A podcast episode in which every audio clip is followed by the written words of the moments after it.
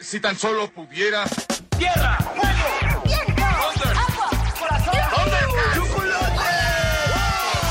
Cartuneando. Soy el marajá de poca Tengo un cañón en el cerebro. ¿Dónde está? Cartuneando.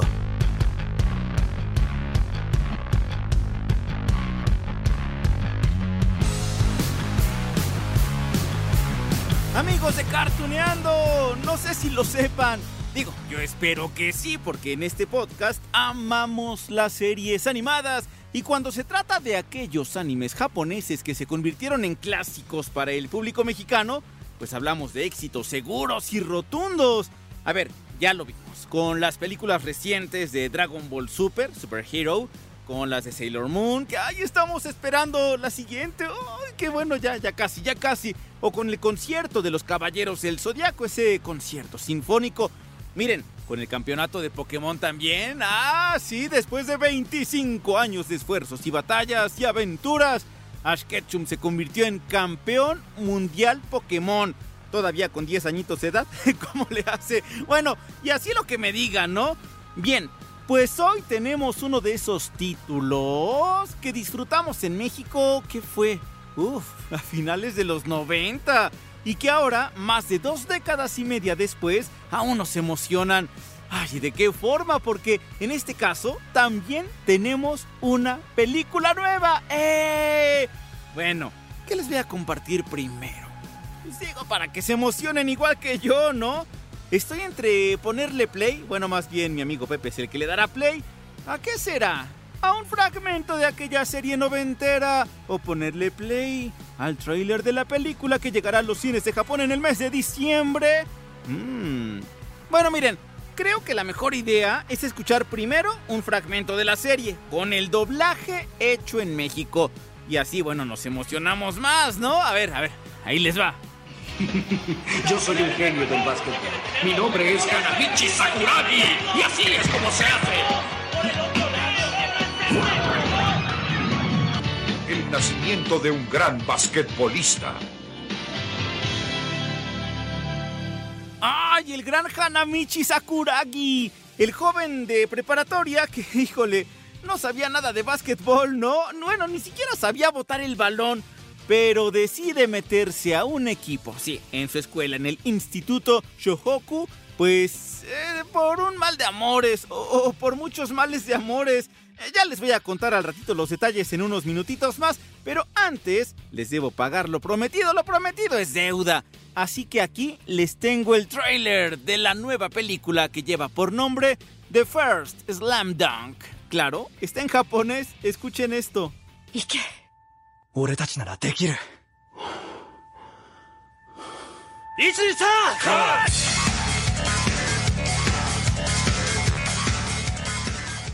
Les digo que el tráiler, bueno, eh, está en japonés porque pues la película apenas va a llegar a los cines de Japón, ¿no? Y estamos a la espera de que tengamos noticias del estreno, que, ay, ojalá si llegue pronto al continente americano, ojalá que también llegue pronto a México. Por lo pronto, les tengo una, una muy pequeña charla, eh, pequeñísima, con el único, el inigualable René García, que además de todas las voces que nos ha regalado como que si las de Vegeta, eh, Batman, Yoga, pues también le dio voz al violento, al iracundo Hanamichi Sakuragi. Aquí les dejo su voz una vez más para que lo recuerden bien. Es mejor que juegues un poco de básquetbol para bajar de peso. ¿Es mejor que haga un poco de básquetbol? Ah, ese tal Oda del club de básquetbol debe ser un grandísimo animal. Debe ser un pobre diablo. También odio ese estúpido club de básquetbol. Mientras la primavera llega a este lugar, mi corazón sigue estando en invierno. Bueno, les digo que platiqué con René García, ¿sí? La voz de Hanamichi Sakuragi. Poquitos minutos, es más, dos minutos. Pero eso sí, con la esperanza de que una vez más le dé voz al basquetbolista en este doblaje latino. Ya escucharán un poquito más adelante la charla. Por lo pronto, ¿qué les parece que repasamos un poco sobre la historia de este anime? Bueno, la historia, no tanto la trama, sino lo que hay detrás de este anime, ¿va? Miren, comenzaré por decirles que este anime se estrenó en octubre de 1993.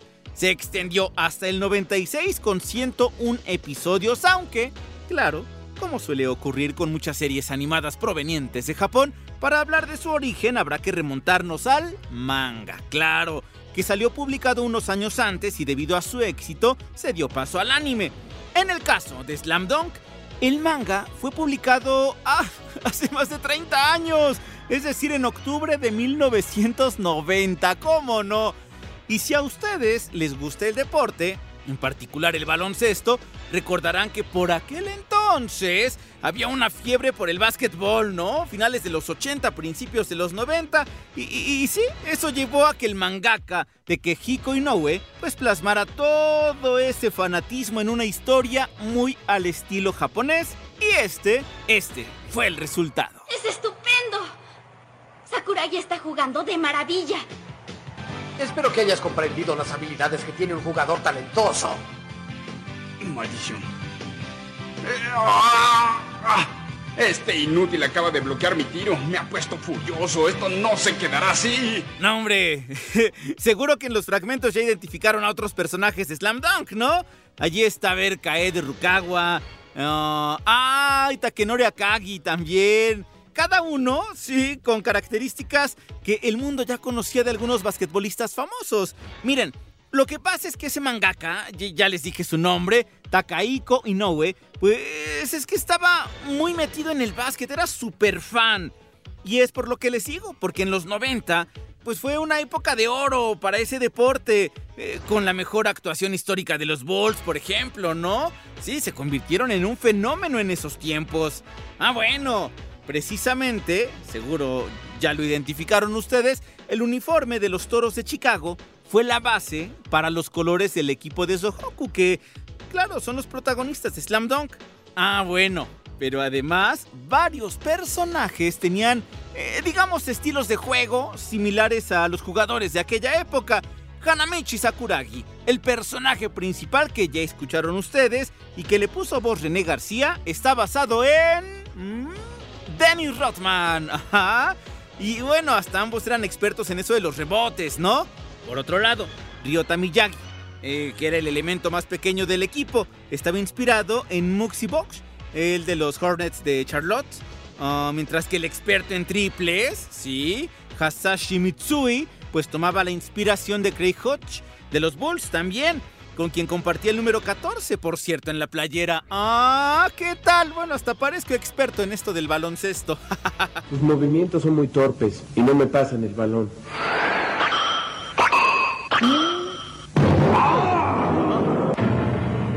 Un principiante. ¿Cómo te atreves a regañar a tu superior? ¿Quién te crees que eres? Los niños de primero son mal educados. Que mis movimientos son torpes. Ay, quieren más datos, ¿verdad? Son insaciables, amigos de Cartuneando. Allí les van. Miren, a eso nos dedicamos en este podcast, a aderezar con estos datos nuestras series animadas para conocerlas mejor y que nos gusten más, obviamente.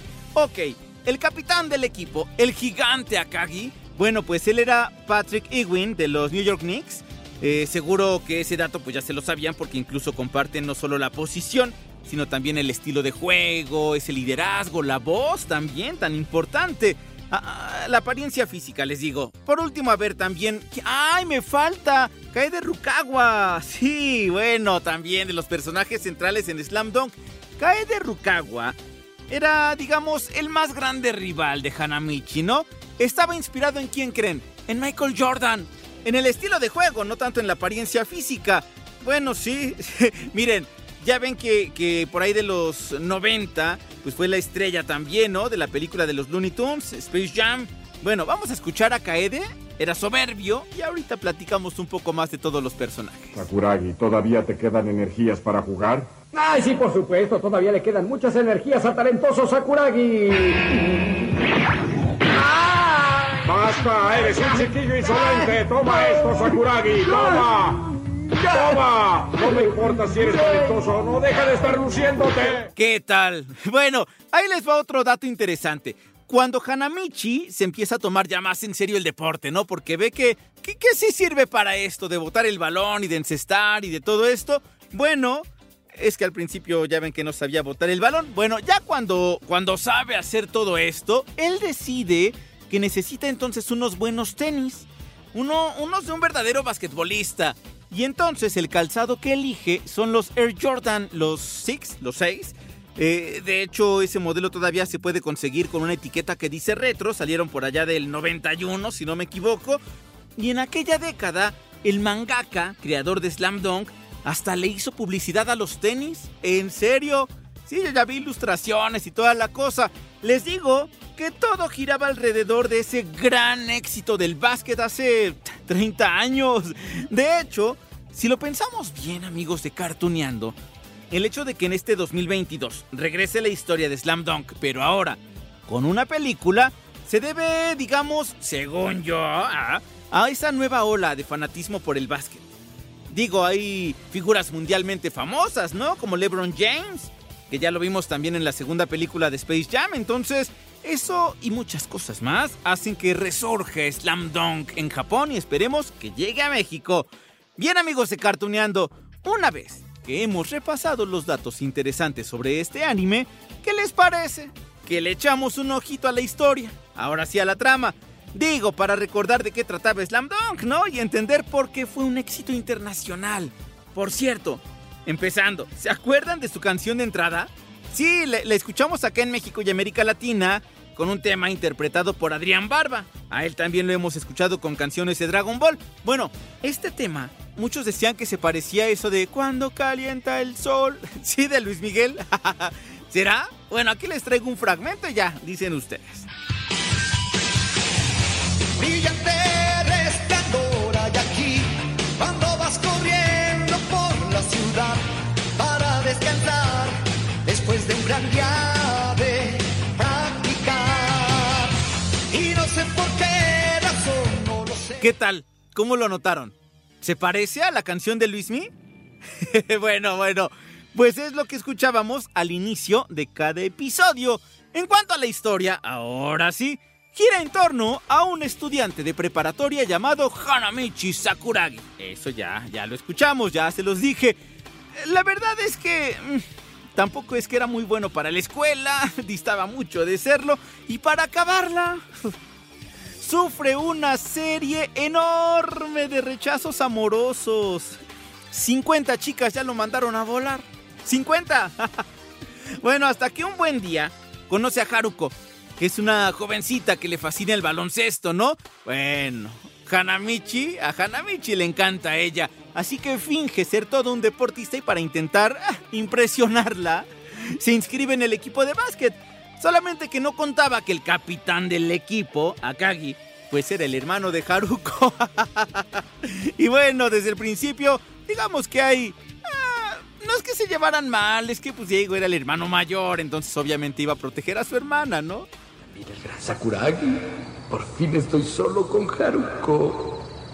Y ahora no solamente estoy apoyando a mi hermano, sino también a ti, Sakuragi. Eso me parece más emocionante. No, ¿También me estás apoyando? Yohei y los demás también son tus amigos. Por eso ellos están dispuestos a ayudarte en el entrenamiento. No. No, hombre, pobre Hanamichi. Súmenle que también tenemos a Rukawa. Y no, no solo porque Rukawa era un verdadero jugador de básquetbol, les digo que era muy soberbio, eso sí, sí era muy hábil. Es que aparte de todo, Haruko estaba enamorada de él. Pero bueno, bien lo dicen amigos de Cartuneando y yo creo que ese es el punto que hace tan exitoso a Slam Dunk. Nos enseña que el que persevera alcanza. Y no solo en el amor, sino en pulir las habilidades, en sabernos esforzar para aprender algo nuevo. Así que después de un principio, um, ¿cómo llamarlo? Poco afortunado en el equipo, Sakuragi consigue ser uno de los cinco jugadores más importantes del equipo. ¡Ey! Y bueno, a lo largo de la serie, pues asistimos la evolución de este personaje, de Sakuragi, desde su rol de simple pandillero revoltoso que golpeaba a todos cuando mencionaban la palabra básquetbol, hasta convertirse en un auténtico deportista. Hanamichi siempre consigue motivar al equipo. No sabía ni cómo no, porque a veces tampoco es como que él quisiera motivarlos, pero por una u otra cosa, siempre los alentaba pues a esforzarse en los partidos, a demostrar fuerza, a demostrar talento natural. Y eso lo convierte en motivo de admiración. ¡Eh, Hanamichi! ¡Hanamichi! ¡Están viendo al verdadero rey del rebote! Interesante. Número 10. Yo me encargaré de marcarte. Oye, ¿de qué año eres? ¿Eres de preparatoria? ¿Cómo te atreves, estúpido? Oye, mono salvaje, ustedes son unos tramposos. No se puede traer a veteranos. Bueno, amigos, ¿y qué pasa al final? Se preguntarán ustedes. Bueno, aquí tengo que contarles algo importante. Sí, lo que pasa es que eh, al final del manga, digamos, se convierte en la figura más importante del equipo. Sí, Sakuragi. Y, eh, sí, se convierte en una estrella también, dominando el tiro lejano, el tiro sencillo, que si los rebotes, todo. Además, siempre sale en el momento más oportuno para efectuar ese tapón, ¿no? Justo por eso también le ponen el apodo de, de mono rojo. ah, sí, porque también era pelirrojo. Sí, es una característica importante. Primero con una melena abundante y después medio se rapa, seguro lo recuerdan, como muchos jugadores profesionales de la NBA, ¿no? Bueno, solo que aquí les tengo que contar ese punto importante. Sí, de 1996, que fue cuando el anime terminó, con el Sohoku allí, pues clasificando ya para el campeonato intercolegial nacional. Y digamos, sí, esto fue como un. Como un final incompleto, ¿no? Porque sí califican, pero ya no supimos qué pasa después. sí, esa parte final. A ver, vamos a escuchar un, un poquito de ese último episodio. ¡Regresen a defender! ¡Sendo es capaz de encestar otra vez! ¡Sí! Es cierto. Por dejar libre a Sendo perdimos el partido de práctica. Hanamichi acaba de dar unas órdenes precisas. Sakuragi lo logró. Pues allí, hasta allí se quedó cuando calificaban. Ah, pero en el manga tenemos más historia. Miren, es que contaba cómo tras derrotar a ese equipo y llegar a, ese internacional, no sé qué tanto, bueno, los favoritos del torneo en la segunda ronda, el Shohoku pues era eliminado. ¿Cómo ven? O sea, sí pasó. Lo que pasa es que, a ver, para aclarar las ideas, en el anime nos mostraron que pasa a ese campeonato, ¿no? Intercolegial. Y en el manga lo que nos cuentan es, sí, sí pasaron, pero perdieron. en serio, perdieron. El final del manga nos muestra a Hanamichi y a Rukawa pues recuperándose juntos de las lesiones, pues ya como grandes amigos, por supuesto. Eh, y, y entonces allí tienen una promesa de que van a volver a intentar el triunfo el próximo año. Allí termina el manga. Miren, eso sí, eso fue una conclusión a finales de los 90. Ya en el 2004 se publicó otro manga, una especie de epílogo que se llama 10 días después, que contaba justo eso, que ocurrió en los días siguientes a la derrota, que es como una inspiración extra, ¿no? Decía, a ver, nos derrotaron, pero nosotros tenemos que ser más fuertes que esa derrota y creo que ese fue el gran espíritu de esta historia, tanto en manga como en anime. Justo por eso, amigos, es que la película que veremos próximamente cobra más relevancia, porque veremos si nos ofrece algo extra de lo que ya sabemos de la historia, contada en 31 volúmenes del manga, en 101 episodios del anime, así que bueno, ya veremos, ya veremos. Se acerca el estreno y por lo pronto les tengo esta pequeñísima, un par de minutos de charla con René García, pero bueno, se los dejo de todo corazón, ya saben, esperemos buenas noticias en esto del doblaje, ahí va. Pues fíjate que justo lo que mencionaba también hace rato,